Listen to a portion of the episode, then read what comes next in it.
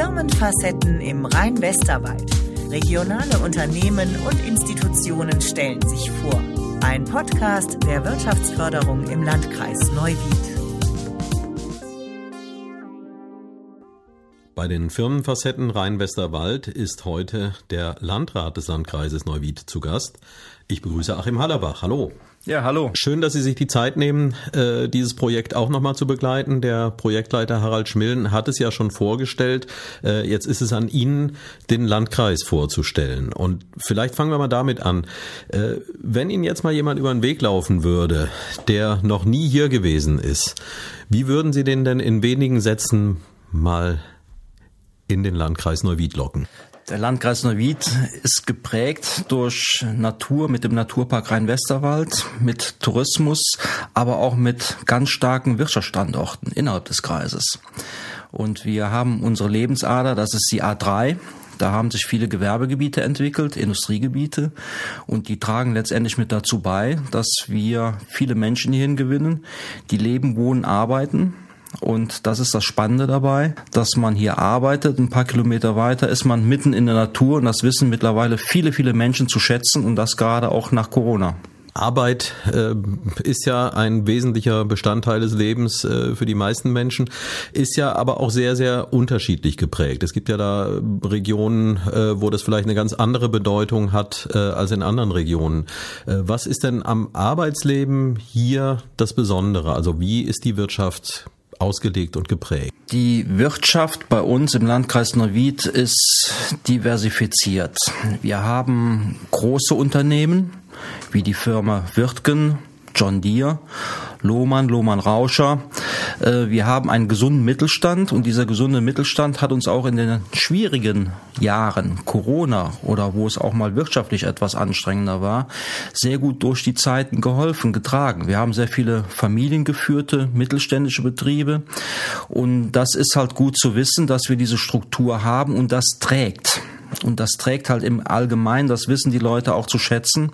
Und insofern haben wir eine Unternehmenslandschaft, die wirklich auch von dieser Vielfalt lebt, die miteinander vernetzt sind, wo Produktions- und Lieferketten miteinander vernetzt sind. Und das prägt letztendlich den Kreis. Und wir sind, glaube ich, auch nicht umsonst landesweit in Rheinland-Pfalz der viertwirtschaftsstärkste Kreis vom Bruttoinlandsprodukt. Und das muss man immer wieder auch nochmal erwähnen das ist die eigene Kraft, die wir im Landkreis Neuwied haben. Denken Sie, dass das äh, auch was mit der Mentalität der Menschen hier zu tun hat? Und wenn ja, wodurch zeichnet die sich aus? Wir sind ja kein homogener Landkreis Neuwied. Wir haben das Rheintal, wir haben das Wietal, wir haben den Übergang zum Westerwald und da haben wir halt auch unterschiedliche Mentalitäten. Aber letztendlich wissen die Menschen alle gemeinsam, wofür man hier in der Region steht ob es jetzt die rheinisch geprägte Kultur ist im Norden, ob es halt dann die rheinische Mentalität direkt am Mittelrhein ist. Die Menschen stehen ja zusammen und das haben wir ja auch in diesen schwierigen letzten drei Jahren gemerkt. Ähm, und das ist etwas, was gemeinsam trägt und das weiß auch jeder zu schätzen. Mhm. Haben auch so ein bisschen äh, am Anfang angesprochen, äh, das Thema der landschaftlichen Besonderheiten. Äh, Sie haben ja hier Ihre Marke schon hinterlassen. Es gibt ja extra ein Dorf, das nach Ihnen benannt ist. äh, oder habe ich da was falsch verstanden? Es gibt einen Ort, der heißt Hallerbach. Es gibt auch einen kleinen Bach, der heißt Hallerbach. ja. Aber die Namensfindung ist dann wahrscheinlich doch eher andersrum gewesen. Aber dem kann ja, man ja, ja genau. entnehmen, genau. dass äh, Sie und Ihre Vorfahren äh, schon ein bisschen länger hier in der Gegend unterwegs sind, oder? Ja, es, es gibt mehrere Hallerbach-Linien tatsächlich ob es in der Kreisstadt Neuwied ist, äh, ob es halt äh, oben im Asbacher Land ist, ähm, ja, das ist so. Inwiefern es da Verknüpfungen gibt, kann ich jetzt äh, nicht bestätigen, habe ich auch bisher nie erforscht. Aber es ist natürlich auch eine, eine verbindende Wurzel und äh, das trägt letztendlich auch mit zur rheinischen und Westerwälder Mentalität dabei, dass man halt auch mit der Region verbunden bleibt und dass natürlich auch diese Familiennetzwerke auch mittragen. Das merkt man ja überall. Obwohl wir ja auf der anderen Seite auch eine starke Zuzugsregion geworden sind, wenn man das mal so die letzten Jahre schaut. Und das ist ja für uns auch eine große Herausforderung, dass sehr viele junge Familien hier hinziehen, gerade aus dem Bereich NRW. Und das ist ja auch für uns eine große Herausforderung. Mhm. Und äh, was wird unternommen, um die zu meistern? Also zum einen Zuzug setzt ja erstmal voraus, dass es Orte gibt, an die man ziehen kann, dass es entsprechenden Wohnraum auch gibt. Ähm, aber ja, das Thema, die Menschen dann auch einzubinden, äh, auch das spielt ja eine Rolle. Und ähm, gelingt das? Das gelingt sehr gut. Wir haben momentan die Situation, dass halt sehr viele junge Familien zu uns in den Kreis kommen, weil sie halt den Charakter unserer Region auch wertschätzen, was ich eingangs schon mal betonte, leben, arbeiten und wohnen mitten im Naturpark, mitten im Landkreis Neuwied. Wir haben kein Wohnraum zur Verfügung, selbst in den kleinsten Ecken, kleinsten Dörfern, wo man eher sagt, das zieht jetzt weniger eine junge Familie dorthin, äh, haben wir keinen Wohnraum mehr. Der hat sich also in den letzten Jahren auf dem Markt äh, sehr verdichtet und das ist ein Automatismus, da brauchen wir nicht viel zu machen, was wir gemacht haben. Gute Kita-Angebote, gute Schulangebote und der Landkreis Neuwied ist ja der Standort der Schulen schlechthin. Hier finden Sie ja wirklich alles an Schulen, außer einer Universität, eine Hochschule. Aber wir haben gute Verkehrsanbindungen nach Bonn, nach Koblenz und das wissen die Menschen zu schätzen. Und wir haben in den letzten Jahren aufgeholt beim Thema Breitband, Glasfaserausbau, wo viele von zu Hause aus einfach arbeiten können. Und das trägt dazu bei, dass wir wirklich äh, hier eine Wohnraumsituation haben, die ist mittlerweile deutlich angespannt, deutlich mhm. angespannt. Ähm, aber wir auf der anderen Seite das natürlich wohlwollend auch mit begleiten und alles dafür tun werden, dass junge Familien, aber auch diejenigen, die zurückkommen aus, aus der Studienzeit, aus Ballungszentren, aus beruflichen Gründen, dass die sich auch hier wieder natürlich sehr schnell heimisch fühlen können. Ja, da bin ich ein persönliches genau. Beispiel für, auch wenn ich nicht mehr zu den jungen Familien zähle. Äh, aber mir ist es ja tatsächlich so ja. gegangen, dass ich nach langer Abwesenheit äh, den Weg hierhin zurückgefunden habe.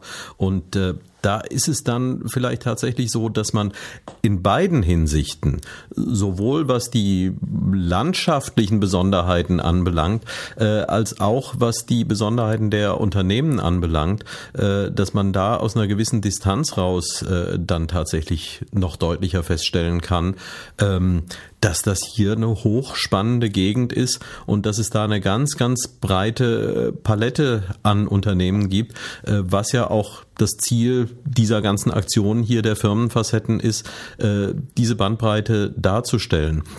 Vielleicht ähm, fällt Ihnen noch das ein oder andere Beispiel ein, wo Sie vielleicht mal in Ihrem Job kommt man ja nur auch ganz schön rum und der Landkreis ist ja ländlich geprägt und auch gar nicht so ganz klein. Äh, Hat es da Situationen gegeben, wo Sie mal irgendwo hinkamen und nahezu ins Staunen gekommen und gedacht, also mit sowas hätte ich hier tatsächlich nicht gerechnet. Ja, äh, passiert mir regelmäßig. Äh, ich treffe dann auf Unternehmen, die sind in einer Nische tätig, operieren aber weltweit. Mhm. Und das hier irgendwo versteckt im Westerwald, äh, im Vital oder im Rheintal. Da gibt's etliche von. Ähm, die haben sich ganz still und, und heimlich entwickelt, hat man nicht so wirklich auf dem Schirm gehabt aber operieren weltweit und haben ein wahnsinniges, ein wahnsinniges Know-how auch aufgebaut, suchen händeringend nach Fachkräften auch, ganz mhm. klar. Und das trägt mit dazu bei, dass wir uns nicht in einem Cluster, in einer Branche bewegen, sondern wirklich so breit aufgestellt sind, dass man auch mal wirtschaftliche Schwankungen viel besser auffangen kann. Das trägt auch dazu bei, dass natürlich Fachkräfte hier in die Region kommen, die man vorher gar nicht im Blick hatte, die mhm. ganz spezifisch da unterwegs sind. Und äh, das hat ja eine Multiplikatorenwirkung letztendlich. Und da kann man auch stolz drauf sein, dass das so die eigene Kraft auch der Wirtschaft ist. Und da hat man wie gesagt wirklich ganz, ganz viele. Und das zwischen den Ballungsräumen. Köln, Bonn und Rhein-Main betonen das immer wieder. Wir liegen zwischen zwei ganz großen Ballungsräumen, die ja auch Sogwirkung haben, aber auch Drücke ins Umland hinein und die fangen wir auf und die können wir mit bedienen. Es gibt also auch bei uns im Kreis Unternehmen, die haben hier ihren Firmensitz, haben das Personal aber in den Ballungsräumen angesiedelt, weil sie sagen, wir sparen uns die langen Anfahrtswege, wir steuern das von hier aus. Und das sind ja auch alles neue Konzepte, die dann auch zu den Lebenswelten der Menschen passen müssen. Mhm. Ja, die sich massiv ändern, ja. äh, die Lebensgewohnheiten, Total. aber Total. wo man äh, eben durchaus auch spüren kann, äh, Entfernungen spielen letztlich eine viel geringere Rolle. Dass äh, die Qualität des Lebens äh, auch hier im Westerwald ist halt eine andere als in der Großstadt. Und wenn ich die aber doch mal brauche, ja, die A3 ist nicht weit, wie Sie gesagt haben. Wir haben die äh, Schiene. Und, und, wir haben die Schiene im Rheintal. Mhm. Mit einer guten Anbindung nach Köln, nach Bonn hinein. Und wir haben den ICE-Bahnhof in Montabaur, direkt im Nachbarkreis. Und das merken wir auch. Viele Pendler, die im Rhein-Main-Gebiet arbeiten, aber hier mittlerweile wohnen. Ja. Ja, also ich habe selbst kürzlich erlebt, äh, überraschend eine Möglichkeit, äh, abends möchtest du mit zum Konzert nach Frankfurt? Ähm, ja, das ist machbar. Das ist nicht etwas, wo man dann sich die nächsten drei Tage von erholen muss, sondern man kommt tatsächlich noch zu einer Zeit zurück, die noch ganz zivil ist. Ja. Also beim Thema Mobilität, das ist ja auch ein zentrales Thema. Da sind wir wirklich gut angebunden über die Schiene, über die Autobahn, natürlich über den Busverkehr. Da haben wir noch eine Menge Luft nach oben. Da ist der Kreis auch dabei, einiges zu entwickeln. Kostet sehr viel Geld und das muss man gemeinsam dann auch mit der Wirtschaft entwickeln, denn wir müssen Bedarfe haben, Bedarfsstrukturen haben und äh, da sind wir aber auch dabei, Konzepte jetzt auf den Weg zu bringen. Ja, sicherlich eine Herausforderung, denn ähm, ja, so ein Thema, was äh, im Moment ja sehr viel strapaziert wird, sind die Autos, die ganz von alleine fahren. Das wäre natürlich eine tolle Sache, äh, wenn es das auch im öffentlichen äh, Nahverkehr geben würde, äh, dass man so mehr oder minder per App und auf Knopfdruck ähm, sagen kann, na, ich möchte jetzt von Niederhonnefeld mal eben nach Windhagen fahren und dann kommt da der von künstlicher Intelligenz gesteuerte Bus und bringt mich da zielgerichtet hin. Die Praxis ist aber ne, oft eine ganz andere und äh, da helfen diese Zukunftsmusiken auch häufig nicht. Äh, das sind Herausforderungen, denen sich die Region aber auch stellt. Ja, da gibt's auch Überlegungen. Ich will das gar nicht so in die weite Ferne hineinschieben. Ich prognostiziere mal, dass wir da in zehn Jahren wahrscheinlich auch uns auf dieser Schiene bewegen werden. Zehn Jahre ist jetzt keine riesen zeitliche mhm. Spanne, mhm. aber da gibt's schon viele konzeptionelle Überlegungen, weil jetzt auch der Druck groß geworden ist. Ähm, wir müssen eine Mischung finden zwischen dem Individualverkehr und dem großen Busverkehr, will mhm. man so beschreiben. Und insofern glaube ich, das wird sehr schneller kommen, als wir das derzeit überhaupt äh, einschätzen. Ähm, Abschließend vielleicht noch, äh, wir betonen und beleuchten hier äh, diverse Unternehmen aus dem Landkreis. Ähm, Sie haben eingangs schon ein paar davon erwähnt und natürlich in Ihrer Position ist es jetzt ganz schwer, irgendjemanden da herauszustreichen.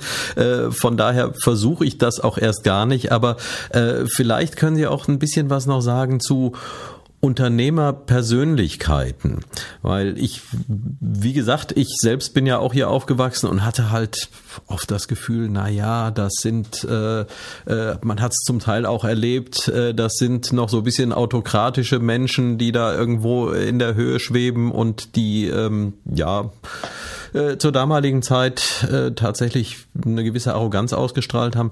Hier im Zusammenhang mit den Firmenfacetten habe ich Unternehmerpersönlichkeiten ganz anders kennengelernt. Haben Sie da auch Ihre Erfahrungen gemacht? Ja, auf jeden Fall. Gerade in den familiengeführten, in den mittelständischen Betrieben will das mal auf diesen Bereich fokussieren. Da finden Sie Unternehmerpersönlichkeiten, die sind auch trotz ihres erfolgreichen Weges immer mit der Region verbunden geblieben und auch auf dem Boden geblieben, wie man so schön salopp sagt. Ja. Ähm, sicherlich schwierig jetzt Namen zu nennen, aber ich will einfach mal an, ein paar Persönlichkeiten das auch mal äh, festmachen. Äh, Winkler Dünne Bier, Süßmaschinen mit der Familie Runkel ähm, mhm. geht in die nächste Generation hinein. Äh, das sind auch Persönlichkeiten, die fühlen sich der Region verpflichtet. Äh, Skylotech in Neuwied mit der Familie Rinklage, die auch äh, nach vorne schauen, weiter expansiv unterwegs sind, für die nächste Generation mit vorbereiten. Äh, die Firma äh, Nidax genauso. Natürlich auch die Großen, die dann auch mit ihren Family Office weiterhin in der Region sind, wie zum Beispiel die Wirtgen-Brüder, die ja auch dann in gute Hände gelegt haben mit John Deere, aber die auch weiterhin in der Region verbunden sind, die Projekte in der Region realisieren, auch im sozialen, karitativen Bereich, die auch der Region etwas zurückgeben. Also da geht es jetzt nicht nur um die Themen der Gewinnmaximierung, des persönlichen eigenen Wohlergehens, sondern sie fühlen sich auch sozial verpflichtet für die Region, sich weiter zu engagieren, etwas zurückzugeben, etwas Bleibendes dazulassen. Und das finde ich das Schöne, das Spannende dabei, dass wir also, glaube ich, nicht davon geprägt sind, dass wir mit Heuschreckenfirmen hier zu kämpfen haben, zu tun haben, sondern wirklich mit Unternehmen, mit Unternehmerpersönlichkeiten, mit Unternehmerfamilien, die wissen, wo sie herkommen, wo sie stehen und was sie letztendlich auch für die Region tun möchten. Ja, das waren lobende Worte für die Wirtschaft. Ähm, jetzt äh, stehen Sie der ja nahe, aber andererseits, ja, die Politik ist ja auch äh, gar nicht ganz so dicht dran. Wie schaut es denn aus mit der Kommunikation zwischen den Unternehmen äh, und der Politik, die ja nicht nur aus Ihnen besteht, sondern ähm, wo es viele Gremien gibt. Äh, funktioniert auch die gut und auch äh, zeigen sich auch da Besonderheiten der Region? Ich habe das in meinen vergangenen viereinhalb Jahren äh, sehr intensiv aufgebaut. Die Kommunikation direkt, Besuche, viele Unternehmen direkt. Ähm, unsere Wirtschaftsförderungsgesellschaft ist da auch nah bei den Unternehmen, in den Unternehmen, auch mit dem Projekt der Firmenfacetten.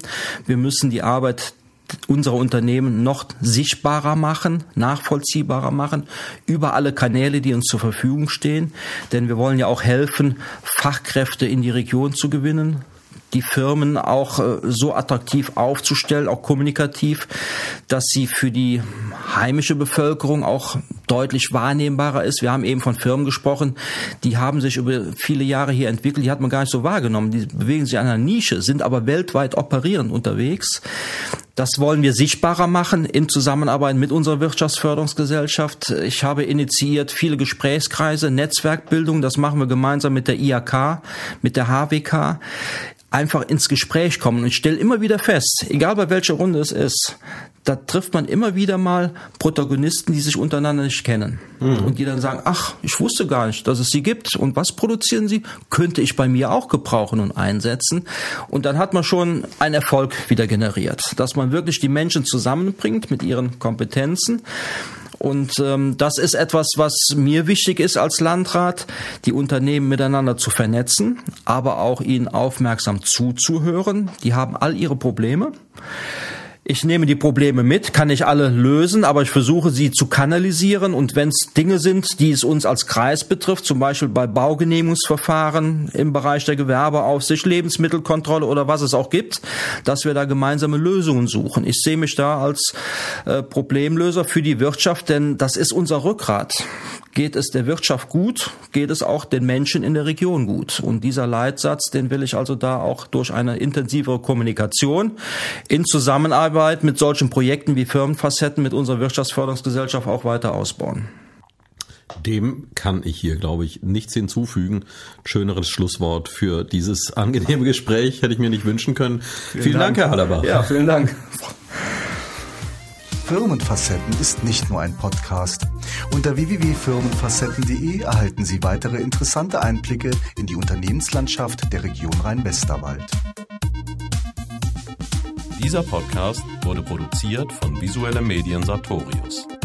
www.sartorius-net.de